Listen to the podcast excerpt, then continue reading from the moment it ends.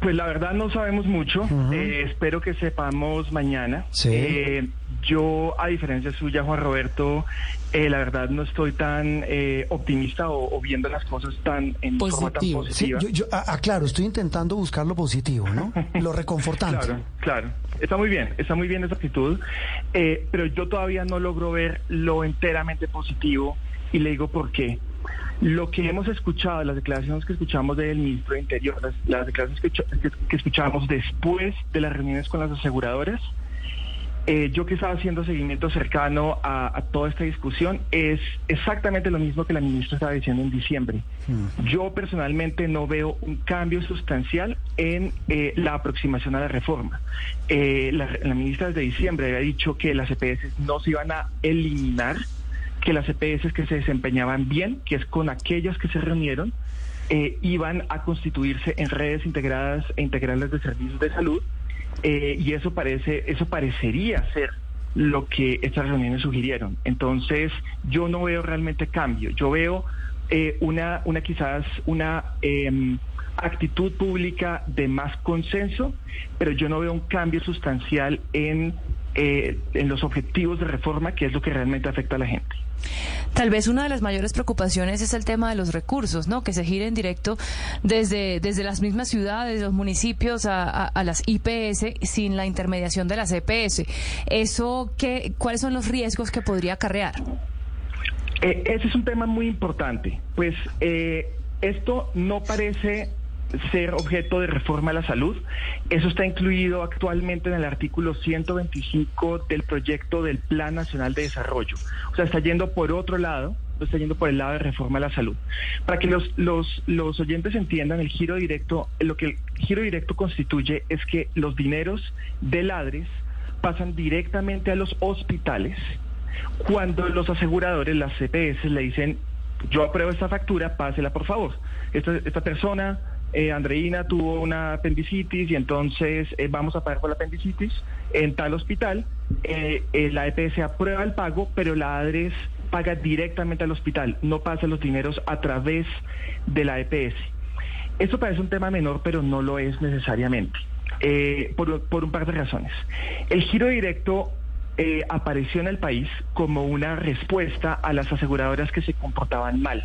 Básicamente ellas recibían la plata y se la quedaban en vez de pasarla a los prestadores. Y eso implicó que los prestadores empezaron a tener problemas financieros. Entonces, ¿qué hizo el gobierno? Dijo, no más, lo que vamos a hacer es que ustedes aprueban el pago, pero la plata pasa directamente. Fue, de alguna manera es una especie de castigo, de alguna manera, a esas aseguradoras que no se comportan bien.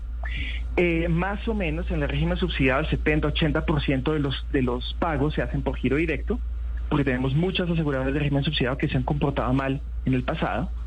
En el régimen contributivo es alrededor del 30%.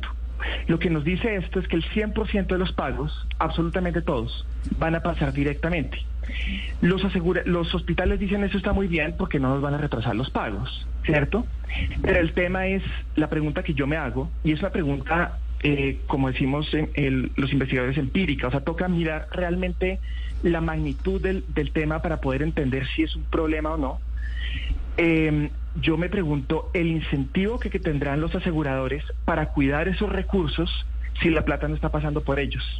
Porque, si me entiendes, es como si yo, Andrés Vecino, administrara la plata que eh, el éxito le gira al, a Bancolombia. No, yo no tengo absolutamente ningún incentivo en cuidar esos dineros, porque no pasan por mi, por mi cuenta de ahorros, yo no voy a capitalizarlos. Entonces, dado que no pasan por mi cuenta de ahorros, son dos instituciones, son dos entidades diferentes, yo simplemente gestiono sus pagos. Eh, eh, de esa manera yo no tengo un incentivo para cuidar esos recursos. Ahí hay un tema importante porque podría pasar que empecemos a fallar en gestión financiera de riesgo. Es decir, que en lugar de solucionar el problema, se estaría agravando.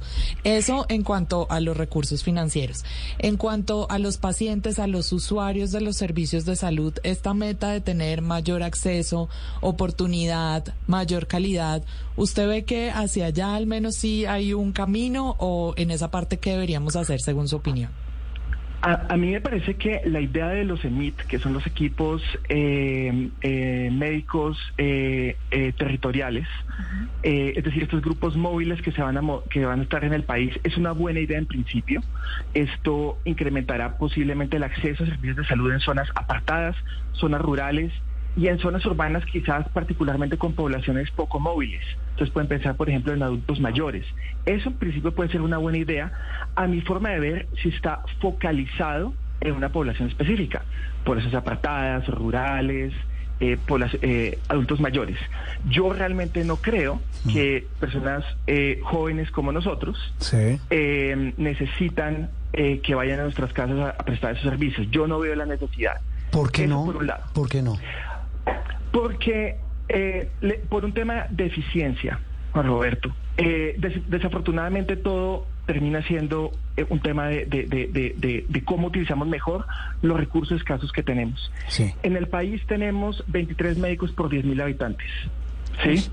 Eh, eh, digamos que yo no quiero decir, porque las personas que trabajan en recursos humanos en salud dicen, no hay número que uno debería tener. La OMS dice que deberían ser 25, pero no necesariamente, eh, digamos que es cierto que dependiendo del modelo de atención uno puede tener más o menos. Entonces, yo no quiero decir que es necesariamente malo, pero es bajo con respecto a la región. Entonces, tenemos poquitos médicos. El tema es, ¿qué es mejor? Tener un médico en un consultorio, por ejemplo un CAP, que es una de las propuestas, porque no solo los, los EMIT, sino también los CAP, y que 30 pacientes, 30 pacientes vayan donde ese médico al día, o que este médico vaya a seis hogares por día y vea 15 o 20 personas. ¿Sí? Entonces, digamos que en términos de eficiencia, con los pocos recursos que tenemos, tiene más sentido tener estos, a estos médicos en un consultorio donde los pacientes llegan a él o a ella. Eh, en áreas urbanas, con poblaciones jóvenes, móviles, por supuesto. Otras poblaciones requieren los EMITs. Eso a mí me parece bien. Eh, pero también me preocupa, tanto para los EMITs como para los CAPS, para que los oyentes sepan, los EMITs son los grupos móviles, los CAPS son los grupos, eh, son los centros de atención primaria en salud. Lo que me preocupa de los CAPS es que queden fragmentados con respecto a el resto del sistema de salud. Entonces, ha pasado en otras ciudades, perdón, de la región, donde se crean estos sistemas de atención primaria y resulta que el médico les prescribe cualquier antibiótico y la persona no puede solicitar el antibiótico con el sistema de salud porque no se reconoce entre ellos. ¿No hay coordinación e integración? Exactamente.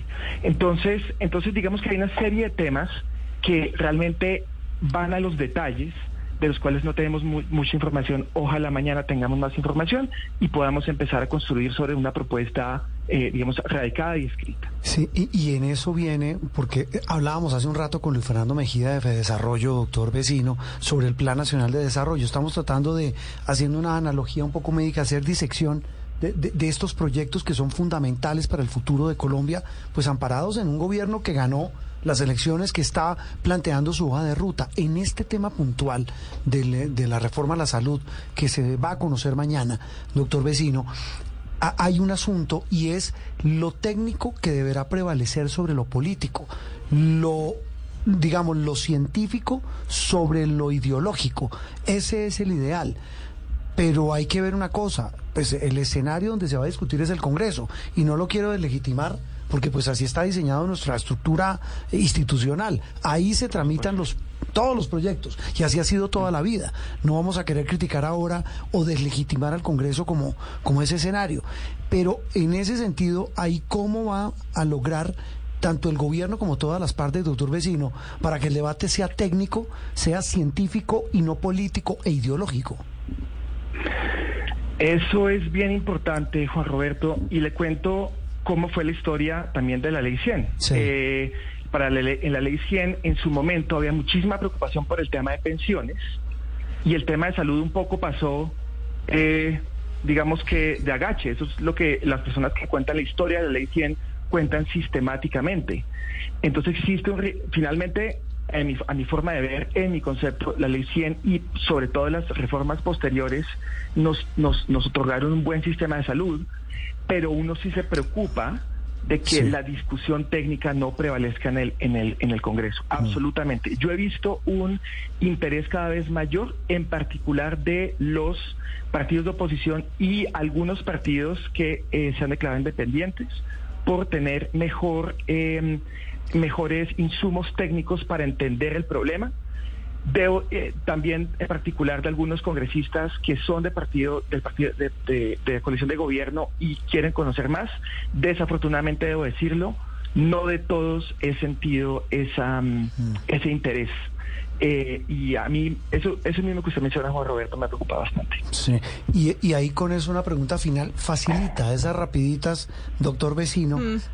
Prepárese, doctor vecino. a ver. Si uno pudiera hacer en muy corto tiempo una muy, muy eh, rápida y sencilla descripción para que la entiendan muchas personas que nos están escuchando del estado de salud del sistema de salud en Colombia hoy, ¿cuál es, doctor vecino? Cuando usted va al médico, le hacen el chequeo, eh, el doctor le dice a uno tres, cuatro cosas que hay que pararles bolas. En el caso del sistema de salud, ¿cuál sería ese diagnóstico? Pues mire, yo le diría lo siguiente, eh, y eso lo hice en una presentación el día de ayer eh, sobre, el sistema de salud. Usted coge todos los países en el mundo que tienen, que gastan entre 400 y 600 dólares al año. Sí. Sí, usted los coge todos en un, en un grupito, los, los pone ahí y mira cuáles... 600 dólares, ¿cómo así? ¿Cuánto? ¿Por persona? O, Por persona, discúlpeme, sí, por persona, sí. aclarado, por persona. Usted los pone en un gráfico y usted mira cuál de ellos cómo está la mortalidad materna en todos ellos. Sí. Y todos los que están mejores de mortalidad materna, que son, digamos, la mitad de esos países, no, no, un tercio de esos países gastan más que lo que gastamos nosotros, que son alrededor de 520 dólares por año. El único país que gasta menos y que tiene menos mortalidad materna es Irán, país del cual uno siempre puede tener dudas acerca de algunos eh, datos específicos. Entonces, con eso lo que le estoy diciendo es lo siguiente. Nosotros tenemos un muy buen sistema de salud para la plata que gastamos en él. Eh, estamos pensando en hacer un sistema de salud como el de Costa Rica, porque ese es uno de los países que hemos estado mirando, sí. pero Costa Rica gasta el doble de lo que gasta Colombia. Estamos mirando a Uruguay, eh, que gasta el triple de lo que gana Colombia. Estamos mirando a Chile, que gasta dos veces, eh, perdón, sí, dos veces y media lo que gasta Colombia. Entonces, yo creo que la pregunta es, si vamos a mejorar el sistema de salud, ¿por qué en el Plan Nacional de Desarrollo, volviendo a su punto, Juan Roberto, ¿por qué no había apropiaciones para incrementar el eh, presupuesto en salud del país? Mm. ¿Por qué no utilizamos, por qué no, no, no, no? ¿por qué no le metemos más plata? ¿Por qué no le metemos más plata? Mm. ¿No? Si vamos a hacer los CAPS, vamos a hacerlos bien. Sí. ¿No? Eh, porque le han estado diciendo a las EPS por años, décadas ya, que las EPS no pueden construir no pueden construir nada hmm. con em, con plata de, de, la UPC, con plata que es del sistema de salud. No pueden hacer edificios, no pueden hacer redes, no pueden hacer hospitales, nada. Entonces ahora los CAPS, ¿con qué, con qué, con qué dinero se van a hacer? Hmm. Sí, eso es una pregunta. A mí que me encantan las analogías, es como si planeo reformar toda mi casa, pero no destino plata para eso. Claro, exactamente. Más o menos por el o destina menos plata. Mm. Eh, doctor, doctor Vecino, ¿usted exactamente hoy qué investigaciones está haciendo? En este momento eh, yo, eh, yo trabajo en la Universidad Johns Hopkins en diferentes temas de evaluación de impacto sí. y lo, lo, que yo me dedico es evaluar sistemas de salud y intervenciones en salud pública en, en sistemas de salud general, pero también enfermedades crónicas y no transmisibles, mm. eh, algunas de ellas enfocadas, la mayoría de ellas enfocadas en la región de Latinoamérica. Sí, y bueno, después de esa media que nos da usted con el, la tema, el tema de la plata, eh, alguien diría, le he escuchado a varias personas, y dicen lo siguiente, yo hablo del sistema de salud dependiendo cómo me haya ido. Ah, claro, porque todos dependiendo de Entonces ahí dicen, mira, mi EPS no me atiende bien, mi EPS sí me atendió bien o atendió un familiar. No, yo tengo prepagada. En Colombia ha hecho también carrera una frase según la cual, eh, y me dice usted si estoy equivocado, no, no, no quiero entrar en el detalle, solo para, para, para tratar de entender, es que si uno no tiene plata en Colombia no tiene derecho a enfermarse. ¿Eso no es así con el sistema que hoy tenemos? No, absolutamente no. De hecho, para decirle, eh, estamos haciendo un estudio ahora mismo sobre barreras al acceso en servicios de salud en Colombia, junto con un estudiante del programa. Sí. Eh, y lo que hemos encontrado es que las barreras financieras son inferiores, es decir, de todas las personas, para que usted sepa, de todas las personas que enfrentan barreras al acceso al régimen contributivo, De las personas de régimen contributivo, perdón, solo 10% enfrentan barreras al acceso. En el subsidiado vemos 20%. Entonces, ¿Me repite, qué pena, qué pena doctora Andrés, ¿me, repite la, proporción? De todas las, personas del, régimen contributivo, 10% experimentan barreras en el acceso. ¿No recuerda, ¿No recuerda el sistema contributivo? ¿Es? El contributivo es el sistema en el cual las personas empleadas tienen empleador y pagan hacen cotizaciones al sistema. Lo que le descuentan a uno en la quincena.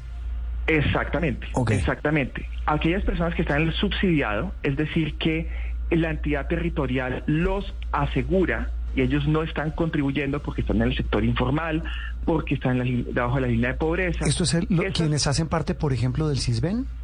Por ejemplo, lo que comúnmente llaman eh, CISBEN. estas personas experimentan, eh, el 20% de ellas experimentan, experimentan barreras de acceso. Si usted coge todas esas personas que experimentan barreras de acceso, la mayor razón de barrera de acceso son lo que se conocen como problemas de acomodación, mm. que realmente es lo que aquí en el país conocemos como oportunidad. Autorizaciones, eh, filas, eh, que no hay agenda, todo ese tipo de problemas.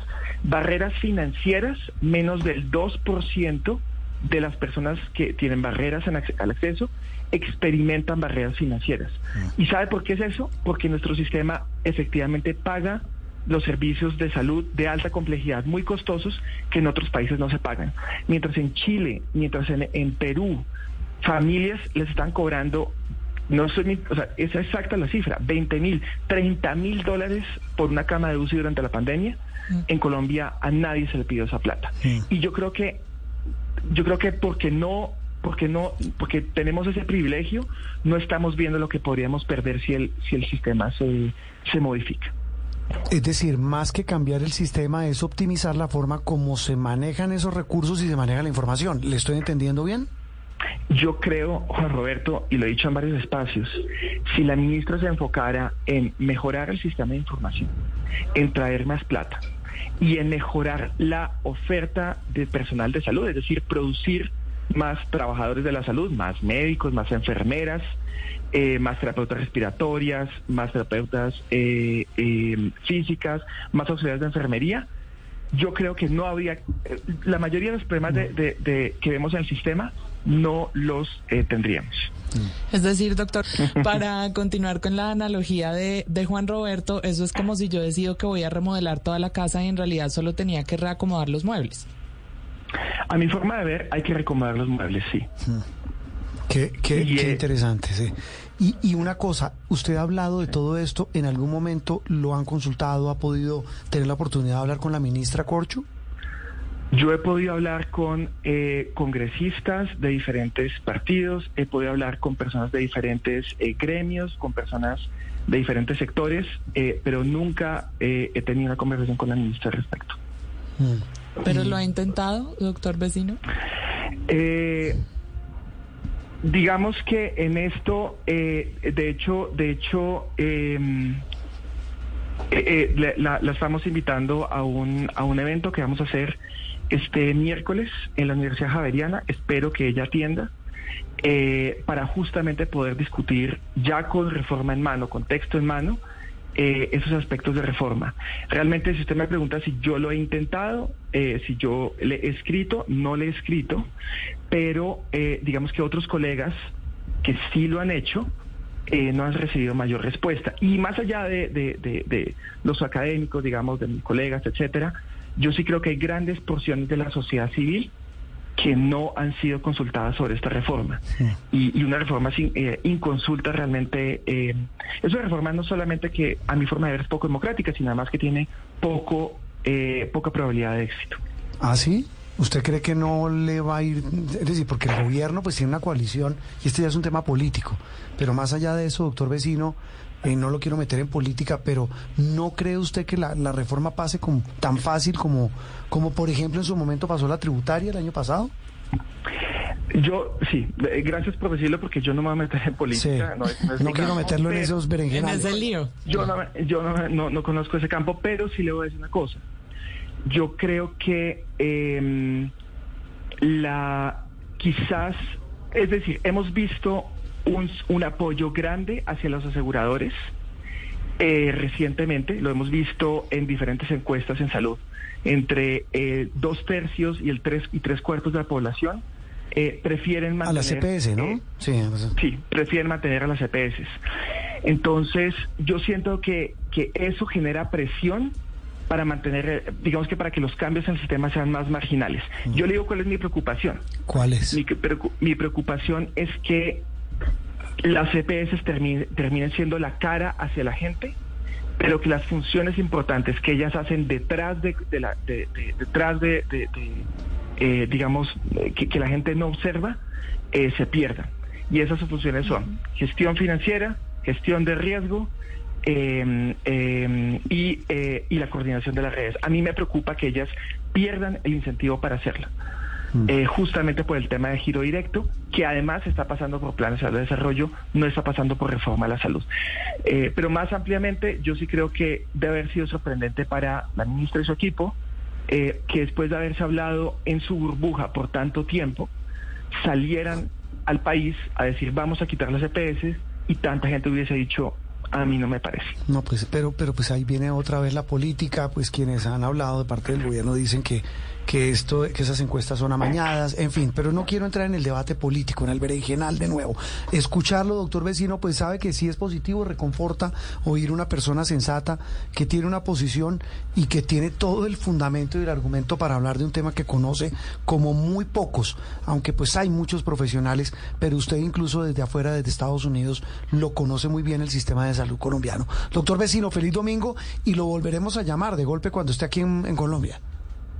Claro que sí, Juan Roberto. Eh, muchas gracias a todos. Eh, y sí, le pido a los ciudadanos que le pongan mucha atención a lo que está pasando. Vamos a tener tres reformas simultáneas, pensional, eh, laboral y de salud. Pero hay que poner mucha atención porque, porque realmente lo que se decía en estos cuatro o cinco meses que vienen va a afectar probablemente nuestras vidas en los siguientes años o décadas. En las siguientes décadas. Doctor Vecino, feliz domingo. Hasta luego, muchas gracias a todos. Un médico investigador de, eh, me corrige usted, de Andreina, esta universidad estadounidense Johns Hopkins era la que llevaba las cifras sobre el COVID en el, COVID mundo. COVID-19, sí, era, tenía un centro eh, de cómputo mundial eh, de investigación tremendo y era las cifras más, digamos, más confiables en la época de pandemia. Y quien habla es un muy aplicado investigador de esta universidad estadounidense colombiana.